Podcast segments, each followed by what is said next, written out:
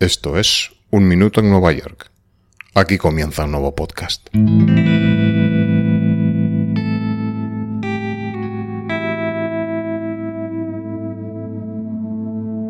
la obra del escritor Rex Stout, su emblemático personaje principal, el detective en la ficción Nero Wolf, vive en una lujosa y acomodada casa con una elegante fachada de piedra rojiza, con su planta principal también vestida de grandes ventanales y a la que se accede mediante una escalinata con balaustrada del mismo material y que se encuentra situada en la calle 35 oeste de Manhattan. La propia ciudad de Nueva York y de Wolfpack, su club de fans oficial, rindieron homenaje al propio escritor Rex Stout y a su excéntrico detective privado en la ficción con una conmemorativa placa de bronce que fue instalada el 22 de junio de 1996 en este número 454 oeste de la calle 35. Los aficionados a estas novelas habían identificado este número de la calle 35 como el sitio probable donde se ubicaría la ficticia casa que aparece en estas obras del género detectivesco. La placa reza así. En este sitio se encontraba la elegante brownstone del corpulento detective privado en la ficción Nero Wolf con su hábil asistente Archie Goodwin, el señor Wolf cultivó tanto orquídeas como el buen comer, mientras resolvía más de 70 casos, según lo escrito por Rex Stout entre 1934 y 1975. Debido a que hoy en día ya no quedan de estas casas de piedra rojiza, o como vienen a llamarse brownstones en esta parte de Nueva York,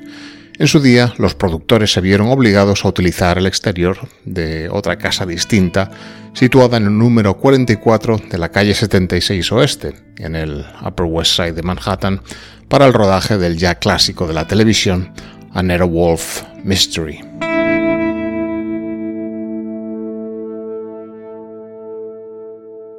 Empecemos por lo más básico, el material.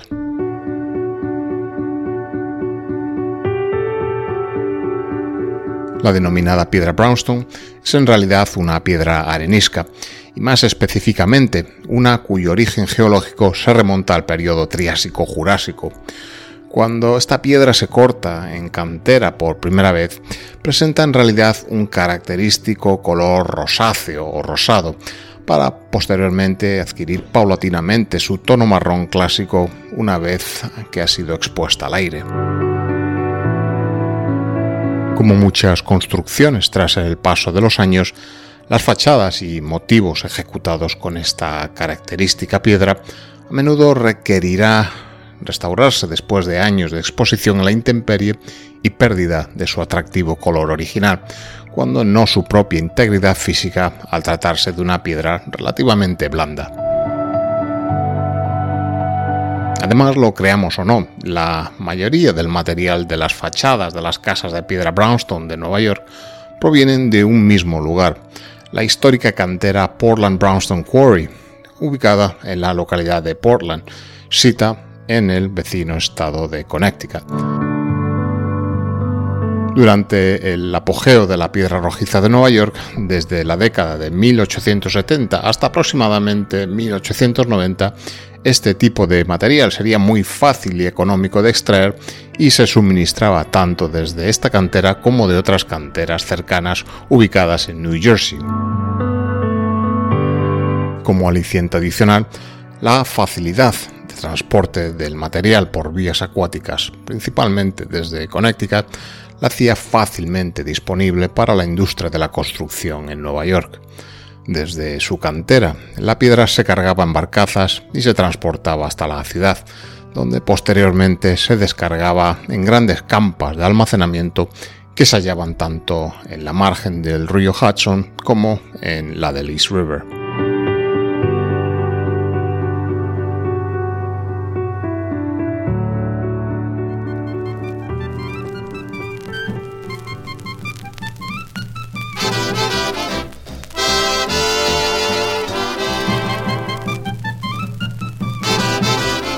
Sin embargo, aclaremos un concepto erróneo, un tanto común. Solo una pequeña parte de una casa denominada como brownstone emplea esta piedra como material en su construcción. Como material estructural, la piedra brownstone no es viable. Es blanda y susceptible de agrietarse al someterse a cargas y eventualmente desmoronarse, por lo que los elementos estructurales portantes de estas edificaciones, generalmente de entre 3 y 5 plantas, son muros portantes de fábrica de ladrillo que sostienen sus forjados generalmente compuestos por vigas de madera. Lo que en muchos casos la gente llama una brownstone es en realidad una casa adosada en hilera, construida también con muros portantes de ladrillo, pero con otros diversos acabados en fachada, tanto de esa misma fábrica de ladrillo, otras piedras u otro revestimiento y que siendo rigurosos se denominan townhouses. El término brownstone a menudo también se usa incorrectamente para describir cualquier casa adosada entre medianeras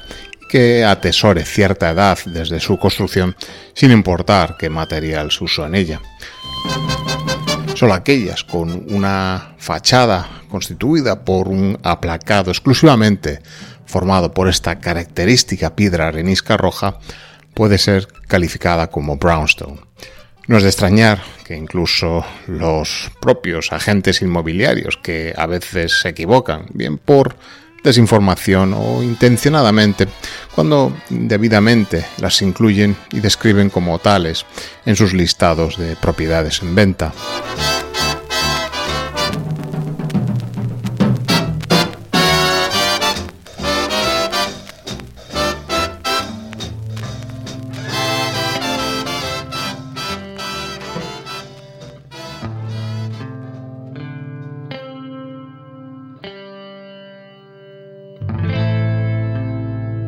Brownstone emanan un aura de permanencia en el tiempo y antigüedad, a pesar de que realmente son un producto de la revolución industrial y los cambios sociales y económicas que ésta trajo. Mediados del siglo XIX, cuando se estaban construyendo algunas de estas primeras casas entre medianeras en las ciudades de Estados Unidos, sus ciudadanos estaban bastante obsesionados con los ideales del clasicismo romántico, específicamente con la adoración y la admiración por la naturaleza por parte de las corrientes artísticas del momento. Para entonces, esta revolución industrial en marcha ya había marcado el comienzo de una racionalización generalizada de la producción industrial. Esto trajo el que se construyeran muchos edificios nuevos y muy rápidamente.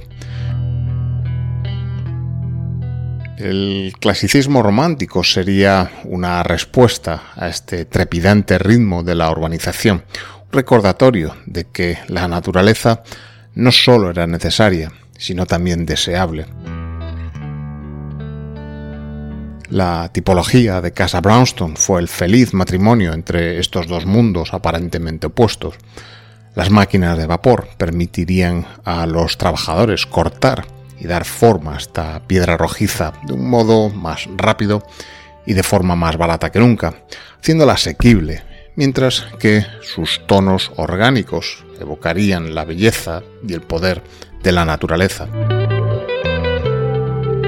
El palazzo italiano del siglo XV, un símbolo del Renacimiento, fue la principal inspiración para las brownstones del llamado estilo italiano. Los detalles del repertorio formal clásico y su elegancia se consideraron eminentemente adecuados para simbolizar la prosperidad y la posición social de los nuevos neoyorquinos representados en un espacio limitado de su fachada para estos propietarios de nuevas casas adosadas y pertenecientes a esta nueva clase media que querían probar el sabor del lujo. La piedra rojiza en la fachada de su vivienda era indiscutiblemente el camino a seguir. Por poco dinero, mucho menos evidentemente de lo que podría costar revestir su fachada con piedra caliza, granito o incluso mármol, un nuevo propietario podría hacer que se construyera una fachada de brownstone de 6 pulgadas de espesor completada con una elegante escalinata ascendente o como aquí se denominan stoops, además de cualquier hermoso motivo decorativo tallado en la piedra que su sensibilidad estética o gusto artístico deseara incluir. Algunas de estas construcciones residenciales incluso incluían motivos de cantería representando en las fachadas de piedra los rostros de los propios dueños a modo de conmemoración personal.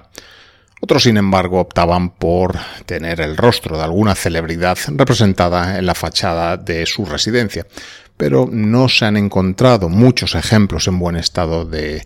estos casos, debido a que, a pesar de que esta piedra es muy fácilmente trabajable, no funciona bien cuando se le ha de dar formas muy precisas y sutiles, como las de un rostro humano, y los rasgos faciales se deslaminan pronto, o se desgastan por la acción de los agentes meteorológicos del exigente clima del noreste americano.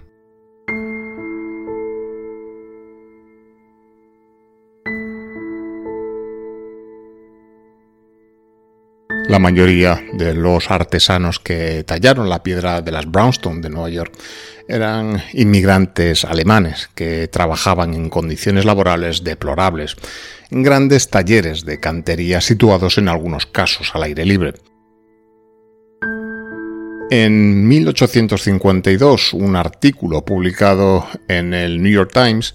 relataba la sorprendente perfección del trabajo y a su vez describía la conmoción del periodista ante la tos seca y la apariencia demacrada de algunos de los trabajadores de cantería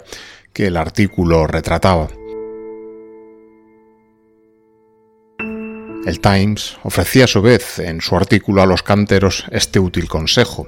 cubrirse la boca o la cara con una gasa.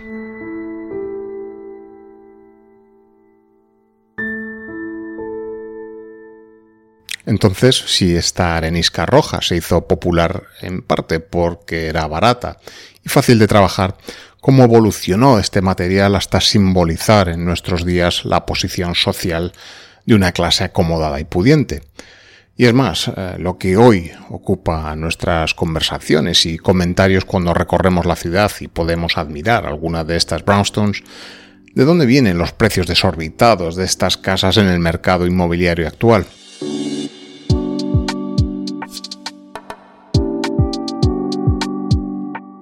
Como en muchos otros aspectos de la economía y los mercados, la respuesta la encontramos en un factor que generalmente despierta el interés de los agentes de estos mercados, la escasez del bien. Las canteras de Portland se cerraron en primera instancia en la década de 1940 después de unas fuertes inundaciones que las anegaron, para luego reabrirse de nuevo a mediados de la década de 1990, proporcionando una buena reserva de piedra para trabajos de reparación y restauración. Pero las regulaciones ambientales ya vigentes entonces provocarían que estas canteras de Connecticut de nuevo se clausurasen y esta vez de forma ya definitiva. Después de casi 300 años de explotación, la cantera Portland Brownstone Quarry cesó definitivamente en su actividad en el año 2012. Y aunque hay otros lugares en el mundo donde se extrae piedra arenisca con similares tonos rojizos o rosados, los expertos afirman que no hay ninguna como la piedra que en su día venía desde Portland. Esto inevitablemente contribuye a que las renovaciones y rehabilitaciones sean difíciles y costosas.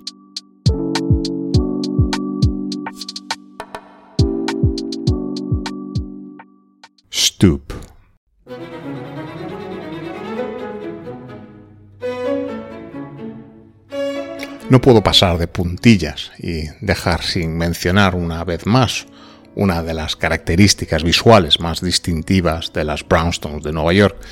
e integrada desde siempre en el imaginario de la cultura popular, como es su característica escalinata de acceso a la planta principal, el llamado stoop, una palabra apropiada de stop, el término holandés para escalera. En los primeros días de New Amsterdam, los colonos holandeses construían estos escalones de acceso a la vivienda para elevar el piso de su planta noble por encima del nivel de las potenciales inundaciones. Pero algunos estudiosos incluso postulan que estas características escaleras de Nueva York se construyeron para elevar el piso de la sala noble por encima de un auténtico mar de estiércol de caballo. Son numerosos los que respaldan esta teoría, sosteniendo que desde 1895, cuando el Department of Sanitation comenzó efectivamente a limpiar las calles de la ciudad, tanto en los solares baldíos como en las propias calles, el estiércol de caballo, junto con otros desechos de variado origen, se amontonaba hasta alturas insospechadas, alineándose con las calles de la ciudad del mismo modo que hoy lo hacen los montones de nieve retirada de las vías públicas tras una fuerte tormenta invernal. En verano el hedor era insoportable y finalmente cuando las lluvias llegaban, un arroyo de sopa de estiércol de caballo inundaba las vías peatonales e incluso llegaba a filtrarse en los sótanos de las viviendas. Tampoco falta una versión o una visión más refinada que sostiene que dado que principalmente Brooklyn, a diferencia de otras ciudades como Filadelfia o Chicago, carece de callejones laterales en sus manzanas, el servicio y los comerciantes tendrían que entrar por la parte delantera de la casa, lo que no sería una opción muy popular para los propietarios adinerados en la década de 1870, cuando la clásica escalinata de las Brownstones alcanzó su punto de máxima popularidad, dio lugar debajo de la escalera principal para una entrada de servicio para servientes y repartidores.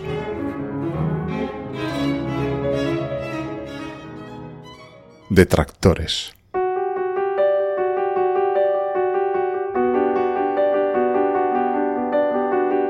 En cambio, no todas las referencias históricas o literarias que tenemos a esta ahora ilustre tipología arquitectónica fueron siempre de tono elogioso, como podríamos llegar a entender en el caso de los fervientes seguidores de las andanzas del detectivo Nero Wolf, que daban forma al prólogo de nuestra historia de hoy. Una referencia literaria en el sentido opuesto nos viene dada de la mano de la obra de la novelista Edith Wharton, nacida en la segunda mitad del siglo XIX y que vivió en una residencia del tipo Brownstone junto con su familia en el número 14 oeste de la calle 23 y que describió Nueva York en sus memorias tituladas A Backward Glance como una ciudad maldita con su revestimiento monótono y omnipresente de color chocolate de la piedra más horrible jamás extraída de las entrañas de la tierra. Estas edificaciones, que hoy atesoran más de 100 años de antigüedad en la mayoría de los casos, son claras demandantes de los trabajos de conservación y rehabilitación. Muchos son los firmes defensores de la restauración de las brownstone de la manera correcta y desprecian el trabajo de calidad inferior o en busca de atajos. Los profesionales más involucrados en su conservación denuncian sistemáticamente la técnica del llamado stucco schmear término yiddish que evoca el acto de untar un bagel con queso en crema y que realmente implica revestir la fachada con una capa de estuco marrón o lo que es peor, una simple capa de pintura, enfatizando que una fachada de brownstone correctamente restaurada realmente es costosa y lleva su tiempo, pero que en cambio durará más que el enfoque económico a corto plazo de un contratista no cualificado o sin escrúpulos.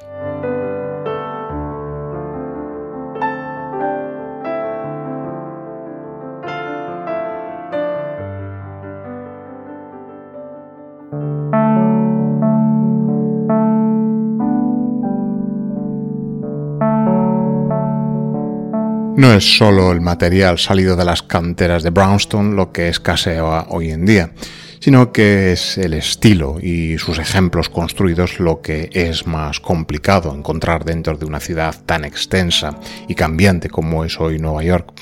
Hay pocas zonas de Nueva York con auténticas casas Brownstone. El Upper West Side o West Village en Manhattan Fort Greene, Park Slope, Carroll Gardens o Bed-Stuy en Brooklyn, por nombrar algunas. Son las áreas donde podremos encontrarlas en muy diversos estados de conservación, uso y mantenimiento. Dado que la construcción de nuevas casas de esta piedra rojiza es prácticamente imposible dada la escasez de su material característico, la demanda una vez más supera la oferta y los precios para aquellas que se encuentran disponibles en el mercado hacen difícil asociarlas con sus orígenes de vivienda como respuesta a la demanda de las clases medias de la gran ciudad moderna que se estaba formando en el siglo XIX. En cualquier caso, siempre nos quedará la alternativa de disfrutar de un paseo y pasar frente a alguna de ellas para admirar su esplendor evocador de otra época,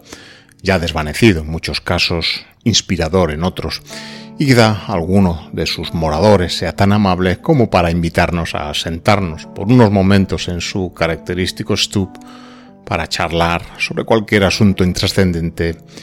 y ver tranquilamente la vida de Nueva York pasar frente a nosotros durante unos instantes.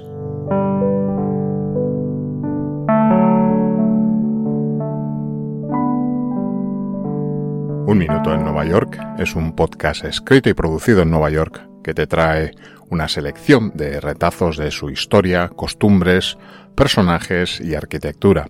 contadas desde un punto de vista personal, subjetivo y no siempre riguroso.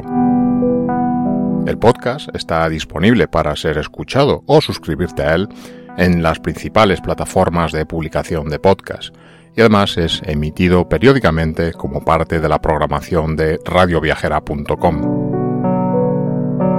Para conocer más sobre Nueva York, si quieres, puedes seguir las publicaciones y otros contenidos relacionados con el programa en redes sociales como Twitter, Instagram o Facebook donde te será muy fácil encontrarlo.